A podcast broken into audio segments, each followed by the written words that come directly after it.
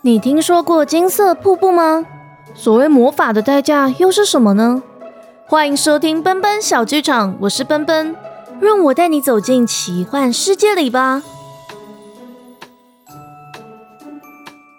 因为这集上架的时间还在放年假，所以再一次跟大家说一声新年快乐。那前几天上架的《雪藏兔异世界美食漂流》听了吗？因为是兔年。难得推出一集用雪藏兔视角的故事，希望大家会喜欢哦。而上一集的正传故事提到，鲁娜的夫人雷可快马加鞭的赶回了家乡圣特雷，却发现两个孩子伟伟和星星已经离家半个月了。蘑菇精草草也在精灵王子丹影和魔法师的安排下，穿越了结界，要到那不勒斯送信给渊羽。而在那不勒斯的克夫特王城里，渊羽和卢娜讨论计划，准备下一段旅程。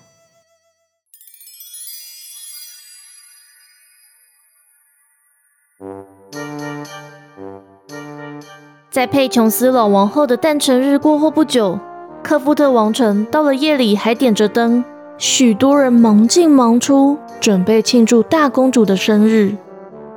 莉莉安站在大厅外。指挥工人将一块紫色的绸布挂在宴会厅里，再往左边一点，呃，上面一点，好，固定吧。绸布的底端沿着雪白的柱子滑落在紫色的地毯上。仆役们还没等小公主指示，就忙不迭的把绸布底端绑在柱子上，还打了个蝴蝶结。莉莉安微笑，对一旁的六个护卫使了个眼色。南塔就递给每位工人和仆役一人一枚金币，谢谢大家。我想姐姐会很开心的。有个比较多话的仆役问了一句：“莉莉安殿下，今年为什么要特别大费周章，布置的这么华丽啊？”莉莉安还是微笑着：“姐姐好不容易回国，总是要给她一个盛大的生日宴呢。”但她才一转身。仆役间的窃窃私语声还是飘进了他的耳里。哎，听说在宴会上会宣布渊羽殿下和玄界国瑞刚王子的婚事。哎，真的吗？但我怎么听说渊羽殿下好像喜欢什么精灵王子？哎，你是哪里来的小道消息啊？你不知道，就是因为这样，所以鲁娜大人才被禁足。你也不准我们说出去吗？什么什么？你们在说什么啊？莉莉安走出大门，把流言蜚语抛在后头，转而走进交易厅里，和家人待在一块。她心想，如果不是这个房间的装潢精致华丽，这一家人的气质非凡，他们看起来就像平常百姓人家一样和乐。维密王后含笑编织，安博德里则紧锁眉头。看渊羽专注的在细麻布绣上最后几针，在背后打结，才终于露出了笑容。元宇将细麻布翻回正面，抚摸上头精致的鸢尾花刺绣和有点歪斜的刺绣字，开心的站了起来。我的生日挂布终于完成了。他若有所思的环顾四周，特别屈膝行了个礼，谢谢父王这个月的指导。安博德里笑得很慈祥，手在桌上拍了一下，刚好今早就收到瑞刚那孩子的信。渊宇僵住了，手不自觉握成了拳头。他说：“今年为了你，放弃参加中秋比武大会。反正他拿了那么多次冠军，也不差这一次吧。”他这个月初已经从英格凡斯出发，希望可以赶上你的生日宴。他有来没来都没有关系了。渊羽，我是为你好。渊羽嘟嘴，垂下琥珀色的睫毛，不再回话。安博德里重重吐口气，想起以前母后和父王赌气时，也常露出这样的表情。当时他年纪小，不懂得怎么安慰母后，现在也不懂女儿在想些什么。你都待在王城多久了？怎么还没想通呢？跟玄剑国联手，可以创造更强大的国家。父王，我从小一直很羡慕您和母后的感情那么好。元宇小心翼翼开口，安博德里的怒气淡了点，维密王后却紧张的抬起头。以前奶奶和爷爷也很恩爱，所以我一直希望可以跟一个真正了解我的对象在一起。安博德里却又暴躁起来：“你跟瑞刚王子相处三年多，还不够了解彼此吗？”渊宇知道维密王后一直对自己摇头，却还是继续说：“就像您只要一个眼神，母后就可以了解接下来的动作。以前奶奶有什么心事，爷爷也都知道啊。”够了！渊宇不知道，安博德里又想起过去，而愤怒起身。我本来以为你这段时间终于变听话了，但看来这不切实际的毛病根本改不了。明天开始。你就待在房间里，都不要出来。莉莉安一听，刻意把手上的画像翻了个面。安博德里看到自己和元宇一起刺绣的画像已经被上了色，才平静了一点，连连点头：“很好，我明天就请人把画像挂起来，让我记得还有一个女儿是听话的。”他拿起赭红色披风，维密王后慌忙跟了过去。转头看向渊宇，渊宇强忍泪水，只是行礼向父母道别。莉莉安抱住他的手臂，在他耳边小声说：“姐姐，你不先跟父王和母后和好吗？”渊宇瞥见康崔在厅外不断探头，就微微摇头：“时间差不多了，小百合，以后就拜托你了。”莉莉安不自觉握紧了渊宇的手臂。却还是只能松手，目送姐姐离开。在护卫的陪伴下，回到自己的房里。他看到桌上的三件生日礼物，想起渊宇交给他保管时的坚决神情，而感到惆怅。姐姐，希望你一切顺利。窗外投射的树木长影子，让镶嵌玻璃陷入了黑暗里。莉莉安越来越不安。不知道姐姐的计划会不会成功？元宇这夜特别的心浮气躁，走回房间的步伐特别快。康崔看他要直接走进房间里，故意跟仆役要了根蜡烛。元宇殿下，您都浪费几个月了，也不差这一晚吧？元宇接过烛台，不发一语的要关上门。康崔却又说：“您啊。”真的很容易让国王陛下生气啊！如果我是您，早就接受瑞刚王子的好意，当王妃有多好？康崔，你说够了没有？你再这样，我就要跟……是是是，跟莉莉安殿下说吧。康崔往后走了几步，还是不忘回头说：“今天是新月，外头特别暗，有些事暗地里做不一定会成功。”渊宇没有回答，假装冷静地关上门，紧贴门扉，感觉心跳特别快。他用力握住翅膀链坠，感觉好像在拉救命绳索一样。不一会儿，链坠也随之发出光芒，他的脸色却越来越苍白。我被牵制住了，您先按第二个计划行动，我随后就会跟上。他紧闭双眼。让心跳平缓一点，轻手轻脚地解下端午节香包，藏在随身提包里，罩上红斗篷，拉开地毯和木板。阴暗的地道出现在眼前，但没有之前温暖的光芒慢慢接近他的房间。他的双脚颤抖，他的手握紧了烛台和提包。蜡烛的光芒微微照亮了地道，也让他稍微放松了点，居然感谢起康崔。走吧，他往下走了两三阶，转身最后一次看了看自己的房间，就使尽全身力量把地毯拉到洞口，再用力把地板推回去。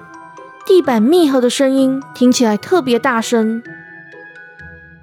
他又等了一会儿，确认没有其他声音，才往地道的深处走去。地道的阶梯比他想象中还要干爽平坦。而且越往里面走，他就觉得越眼熟。更吃惊的发现，眼前霍地出现一个大空地，放满了软垫，还有一道绳梯直通往天花板。这里不就是我发现宝盒的地方吗？软垫的布料微微褪色，但摸起来还是很柔软，让渊宇好想抱着软垫在这里做一场美梦。也许宝盒会再一次出现，他也可以直接抵达蘑菇森林。都是很久以前的事了。渊羽，振作起来！他拍拍自己的脸。我想想，第一个计划是卢娜带我找到正确位置，第二个计划。是沿着他留下来的记号走。唉，我看得懂他留的记号吗？他四处看了看，发现有些软垫沿着洞口往前延伸，好像在为他指路。好吧，我只能先跟着这些走了。越深入地道，岔路越多，但软垫们好像已经知道路要往哪里走。一路整齐划一的指示他往左转，再往右绕。在一个大斜坡处，一块软垫还被绑在一旁突出的岩石上，以防他撞到头。渊羽不断自言自语，让自己忘却害怕。没想到卢娜还真有一套，还是说乌拉德一直有帮忙规划呢？他看到一块软垫是亮紫色的，上面绣满了鸢尾花。让他想起自己刚完成的生日挂布，说起来还真对不起父王。希望他和母后可以晚一点发现我离开。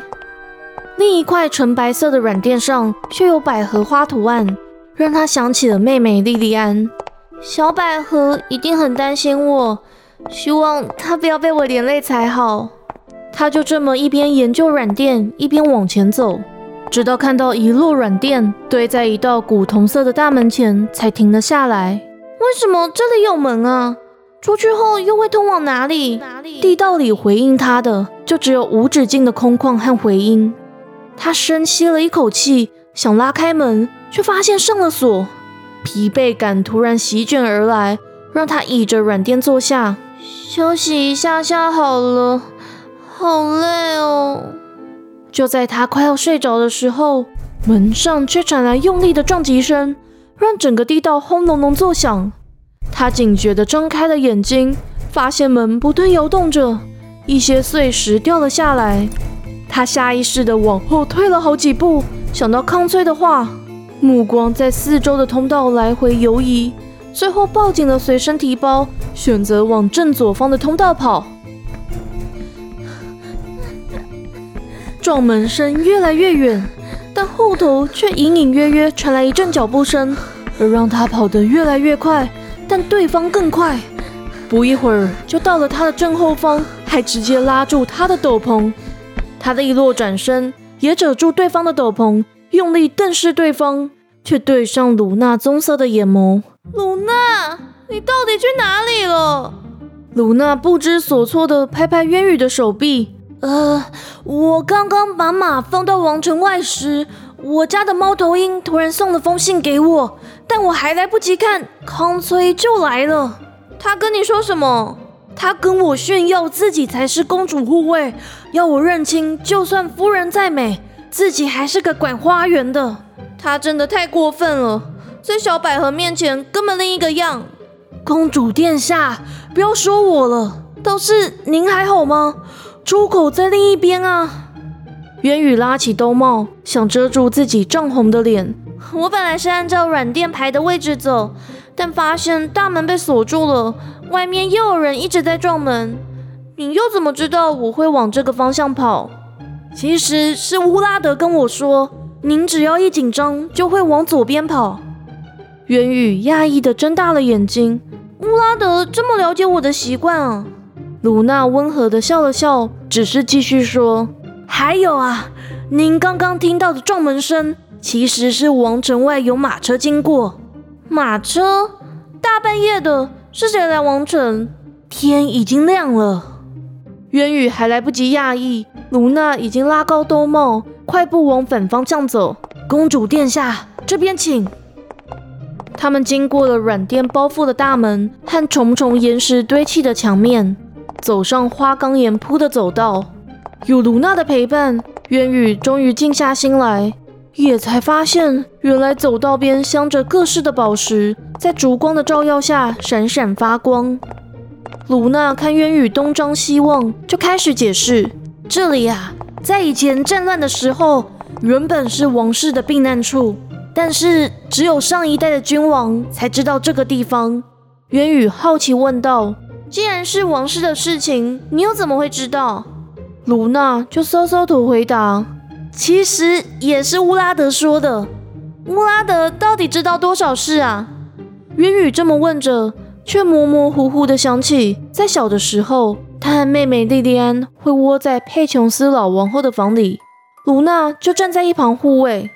与渊羽年纪相仿的乌拉德到职后，本来要执行护卫的职务，却被佩琼斯老王后拉着要一起听故事。等两位公主都快睡着的时候，乌拉德还缠着老王后问东问西。我们到了。卢娜的声音将他拉回了现实。他见卢娜移开摆在一旁的行李，抹开墙壁上的泥土，一道黄土色的门隐隐约约的出现了。卢娜拿钥匙开锁，掀开了点门缝，嘈杂的人声闯入了安静的地道，马蹄声和商人的吆喝声清晰可辨。渊羽一点头，卢娜就开了门。外头刺眼的阳光让渊羽快要张不开眼睛。他踉跄爬出地道，感觉拂过脸庞的风，大树清凉的气息，卢娜的锁门声。过了一会儿，他终于适应光亮，睁开了眼睛，发现自己待在传说活了八百年的大树后，而这棵大树就位在人来人往的刺绣工会旁，却也完美的遮掩住他们的身影。卢娜还在忙着拨弄草堆，要掩盖地道的痕迹。元宇突然注意到，有些王城侍卫来回巡逻，而卢娜的棕马正甩着尾巴，一边嗅闻主人的气味，一边找到了大树后，就笑着说：“真玉也来了，我们进去吧。”卢娜将马拴在大树后方，拎起行李，和元宇拉紧兜帽，低头走进刺绣工会里。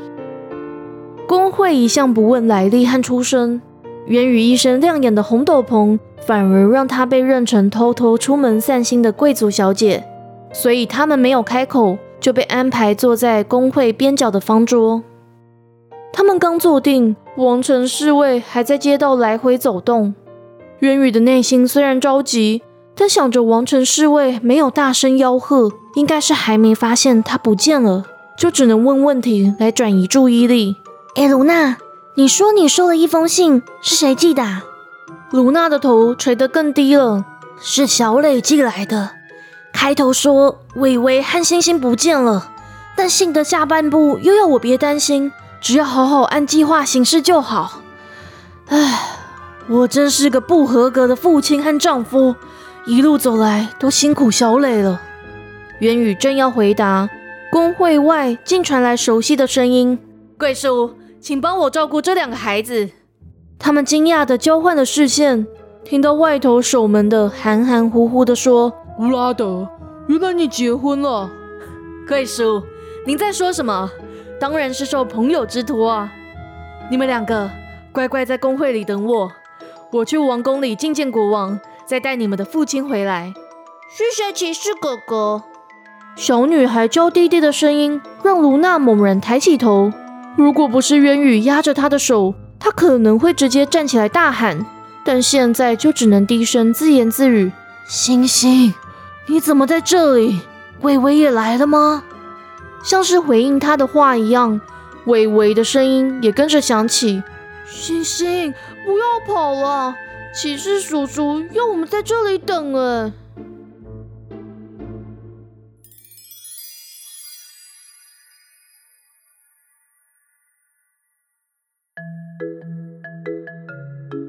今天的故事就到这里结束喽。熟悉奔奔小剧场每一集的朋友们呢，可能会发现某些细节好像跟蘑菇精出任务有一点不太一样。